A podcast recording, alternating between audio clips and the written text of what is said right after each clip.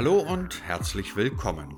Wenn ihr diese Ausgabe dieses Podcasts gerade hört, dann kann es gut sein, dass ihr über ein soziales Netzwerk darauf aufmerksam geworden seid. Facebook beispielsweise oder Twitter. So ist das nun mal heutzutage. Man bezieht mehr und mehr Nachrichten, Inhalte oder eben auch Podcasts über Social Media. Aber ist das eine Entwicklung, die gut ist, die richtig ist? Das wird in der letzten Zeit immer mehr bezweifelt. Es gibt Bücher, es gibt schlaue Aufsätze zum Thema und es gibt sogar ein Buch, das heißt 10 Gründe, warum du all deine Social Media Accounts sofort löschen solltest. Genau über dieses Thema habe ich mich unterhalten mit einem, den man paradoxerweise nicht nur als Digitalexperten der ARD kennt, sondern auch über viele soziale Netzwerke. Heute bei mir zu Gast im Podcast Dennis Horn. Wir reden heute ein bisschen über soziale Netzwerke, über Social Media und ähm, das hat auch einen Grund. Jaron Lanier hat ein neues Buch geschrieben und in dem Buch ähm, stellt er, sagen wir mal, stark verkürzt die Forderung, die These auf, wir müssten alle sofort unsere gesamten sozialen Netzwerk-Accounts löschen. Was sagst du dazu? Ich würde es nicht machen. ähm, oh. Also soziale Medien gehören heute ja ähm, zu einer Art ähm, äh, Kommunikationsinfrastruktur. Ich glaube, ähm, der große Denkfehler, den viele machen, oder äh, der große Punkt, ähm, an dem die Perspektiven einfach ganz unterschiedlich sind, ist immer die Frage, ähm, wenn wir zum Beispiel über Facebook sprechen, über was genau sprechen wir da eigentlich? Sprechen wir über ein normales Unternehmen, eine Aktiengesellschaft, bei der man einfach sagen kann, ja, da mache ich mit oder nein, denen gebe ich mein Geld oder meine Daten nicht? Und ich habe das Gefühl, dass ähm, Jaron Lanier da ähm, ein bisschen Anhänger dieser Variante ist und auch viele andere, die Facebook kritisieren und äh, manchmal sagen, da muss man einfach den Stecker ziehen. Oder ist man der Ansicht, dass Facebook kein normales Unternehmen ist, sondern ein Anbieter, der heute die Macht über eine, einen, einen wichtigen Teil der Kommunikationsinfrastruktur äh, weltweit hat mit 2,2 Milliarden aktiven Nutzerinnen und Nutzern. Kann man ein solches Unternehmen, das alleine als eine Aktiengesellschaft ähm, diese Basis für unsere heutige Kommunikations- und Informationsgesellschaft äh, bietet, ähm, überhaupt als normales Unternehmen betrachten. Da sage ich nein. Und das führt dann im nächsten Schritt dazu, dass man über solche Dinge wie über eine Regulierung nachdenken muss. Ähm, denn Unternehmen, die eine solche Macht haben, müssen reguliert werden, aus meiner Sicht, und äh, strengere gesetzliche Vorgaben ähm, damit gegeben bekommen. Ähm, und ich glaube, das ist der Punkt, über den wir uns unterhalten müssen. Wir sind viel zu oft noch immer in dieser Debatte Facebook Hop oder Top. Macht man mit, macht man nicht mit und das ignoriert, ähm, dass viele Menschen heutzutage gar keine Wahl haben, als dort mitzumachen. Auch viele Medienhäuser gar keine andere Wahl haben, weil sie sonst einen gehörigen ähm, Teile ihres Publikums auf der Strecke lassen würden. Ähm, ich glaube, das ist auch dieses Hop oder Top, das ähm, er da aufwirft, nicht die Frage, mit der wir uns eigentlich beschäftigen müssen. Du hast ja jetzt gerade angesprochen, dass ähm, auch Medienhäuser und natürlich auch wir Journalisten uns ähm, zwangsweise, ob wir wollen oder nicht, mit ähm, sozialen Netzwerken beschäftigen müssen.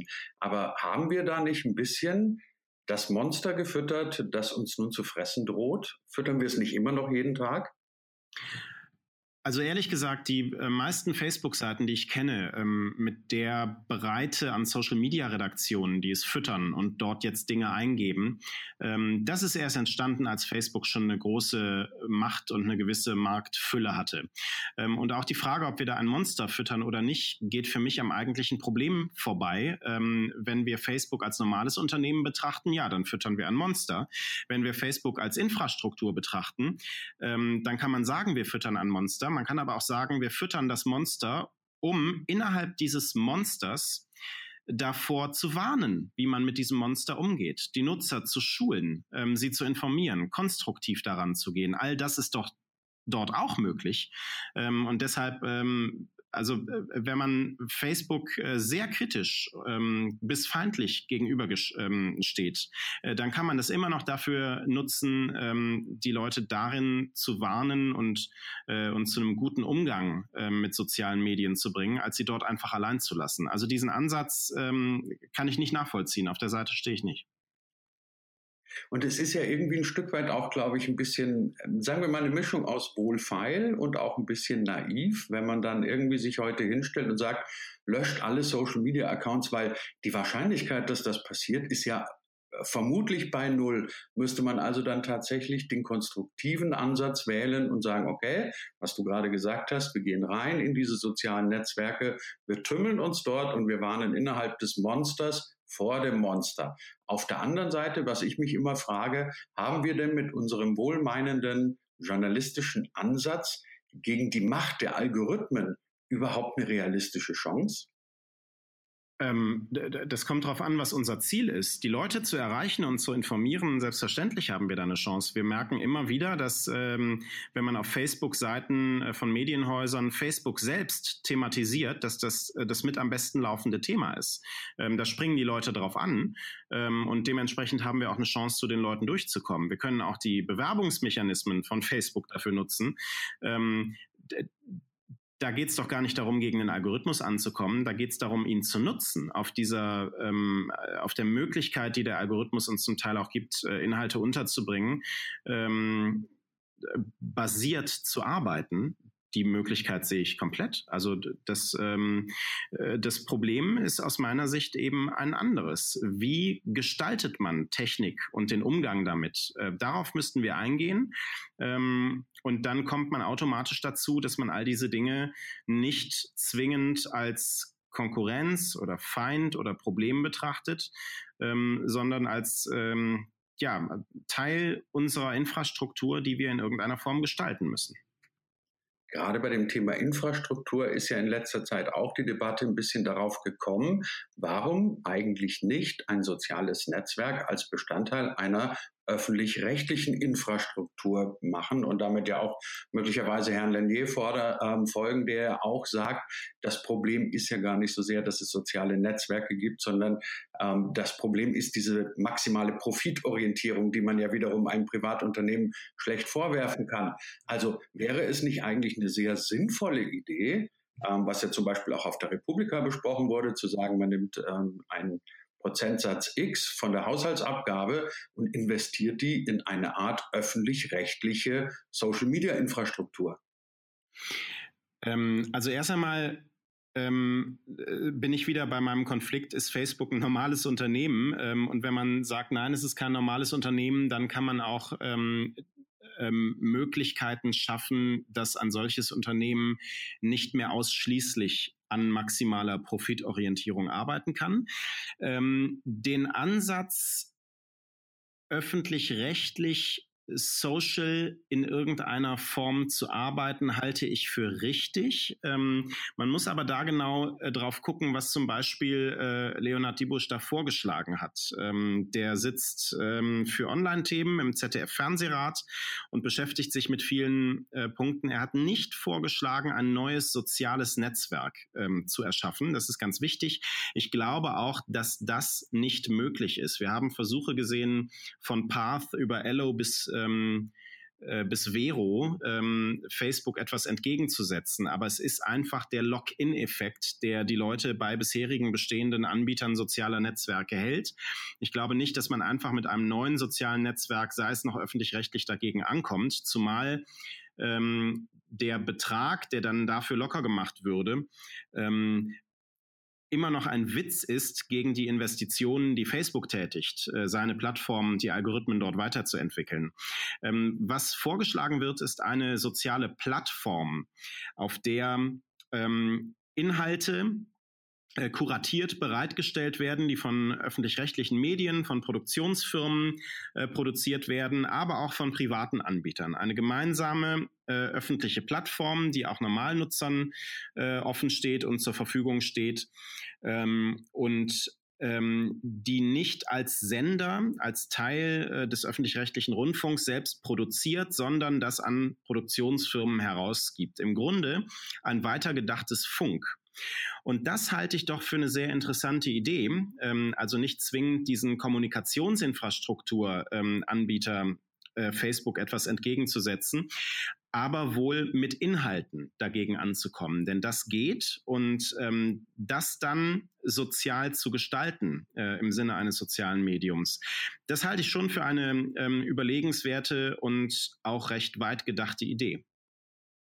Dennis, du hast gerade Funk angesprochen. Also für alle, die es möglicherweise nicht wissen sollten, dass ähm, kann man das so nennen, das multimediale Jugendangebot ähm, der öffentlich-rechtlichen, das sich also auf viele Kanäle verteilt und nicht mehr von einer zentralen Inhalteinfrastruktur ähm, sozusagen ausgeht.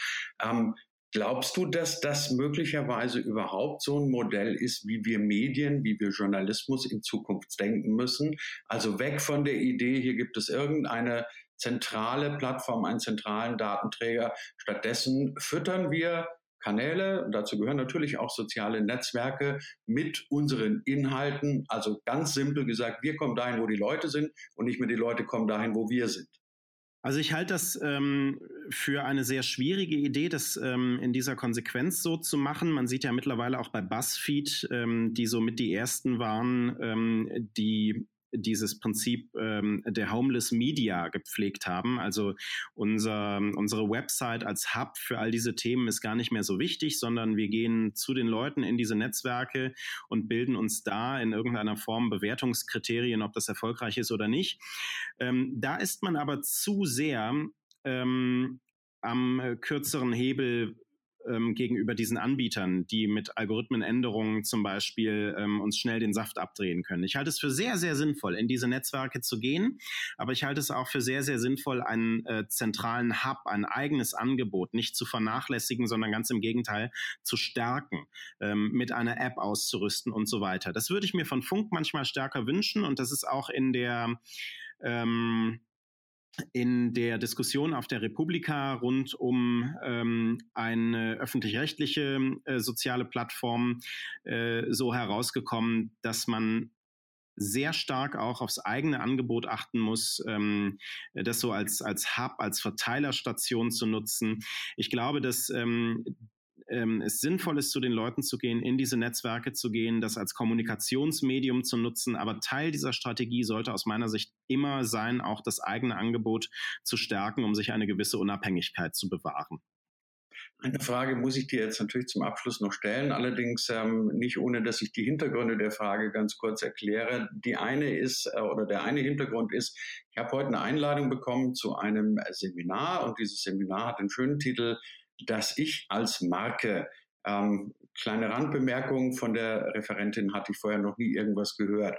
Ähm, das zweite ist, ähm, du bist ja auch so ein bisschen so eine, so eine, äh, wenn man das so sagen darf, so eine Marke. Also du hast, ich weiß nicht, wie viele tausend Follower auf Twitter und ähm, ist irgendwie so ein Leading Face in, in der digitalen Welt.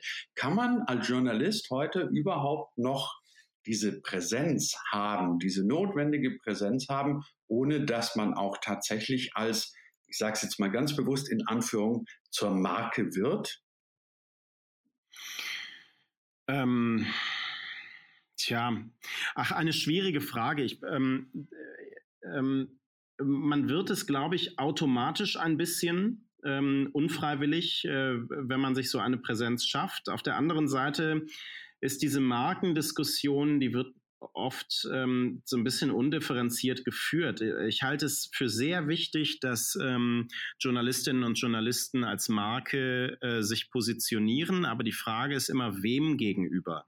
Ähm, das das kann ja auch nur der Redaktion gegenüber geschehen. Auch da halte ich es für wichtig. Das ist ganz banal einfach, dass man zum Beispiel ähm, in der Redaktion als Ansprechpartnerin oder Ansprechpartner für ein bestimmtes Thema gilt. Also äh, Digitalthemen, die macht Horn immer oder so. Das ist, ähm, ähm, das ist, glaube ich, das wichtigste Markendasein als Journalist ähm, der Redaktion und den Kolleginnen und Kollegen gegenüber, mit denen man so immer arbeitet. Sie wissen, wofür ich stehe und wenn sie zu einem entsprechenden Thema kommen, dann rufen sie mich halt an. Ähm, ich halte es nicht für zwingend, dass äh, Journalisten darüber hinaus im Netz, in der Öffentlichkeit groß präsent als Marke auftreten. Ähm, das, glaube ich, bleibt jedem weiter selbst überlassen. Ich halte es nicht für unbedingt notwendig, um im Journalist, in, äh, Journalismus in irgendeiner Form noch, noch groß äh, Aufträge zu bekommen oder unterzukommen. Ich glaube, das geht auch ohne. Wichtiger ist für mich diese äh, Beziehung den Redaktionen gegenüber ähm, und da einfach klar zu machen, wofür man steht. Dann fassen wir das doch einfach mal schnell zusammen. Der Digitalexperte der ARD, Dennis Horn, wird auch weiterhin vermutlich auf allen sozialen Netzwerken unterwegs sein. Er zieht nicht den Stöpsel, und ähm, wir erklären dem User innerhalb des Monsters, diese Formulierung gefällt mir übrigens außerdem gut, innerhalb des Monsters, dass wir uns gerade innerhalb eines Monsters bewegen. Dennis, ganz vielen Dank und ähm, wir sehen uns spätestens nächstes Jahr wieder auf der Republika, oder? Tun wir. Alles klar. Dennis, gute Zeit und bis dann. Tschüss.